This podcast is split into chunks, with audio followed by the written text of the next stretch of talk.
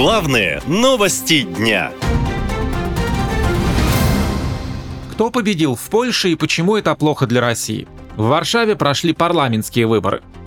По данным экзитполов, правая популистская партия «Право и справедливость» может получить большинство голосов на всеобщих выборах в Польше. Однако столкнется с трудностями при формировании правительства. По данным опроса Ипсос, «Право и справедливость» набирает 36,8% голосов, а центристская оппозиция — 31,6%.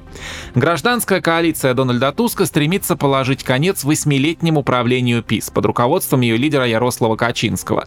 И если результаты экзитпола и Ипсос окажутся верными, у Туска могут появиться шансы на победу. Это значит, что в Польше, скорее всего, будет новое правительство, говорит советник Департамента стратегии высшего органа аудита Польши Петр Кульпа.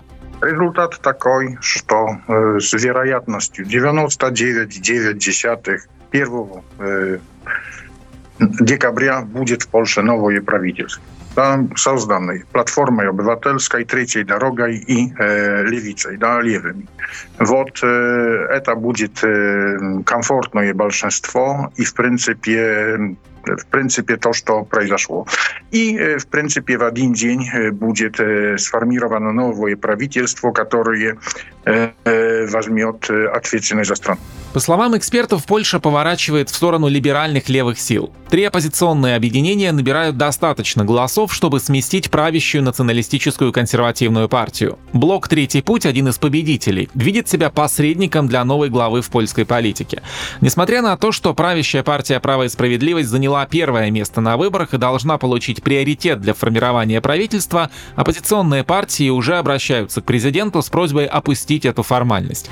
А лидер крупнейшей оппозиционной силы в Польше гражданская коалиция Дональд Туск заявил, что намерен начать переговоры о формировании правящей коалиции после оглашения официальных итогов голосования.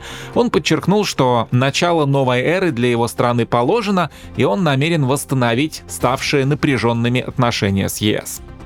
В ближайшем будущем мы создадим новое, хорошее, демократическое правительство. Вместе с нашими партнерами. Польша победила. Три оппозиционные партии, гражданская коалиция Дональда Туска, Третий путь и Новые левые шли на выборы с разными программами, но с одинаковым обещанием – победить правящую партию. Консервативная правящая партия «Право и справедливость» во главе с Ярославом Качинским объединяет евроскептиков, а гражданская коалиция во главе с гражданской позицией Дональда Туска ориентирована на Европу.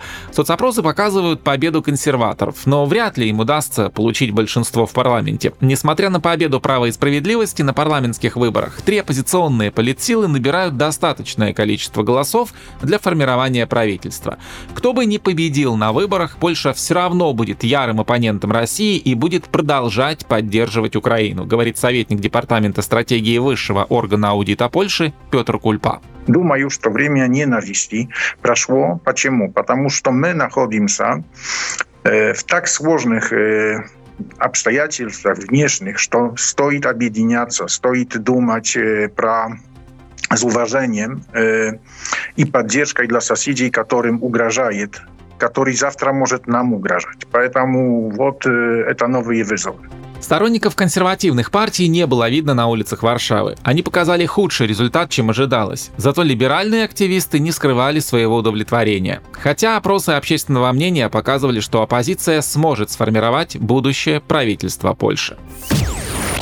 Наша лента. Веселим, сообщаем, удивляем.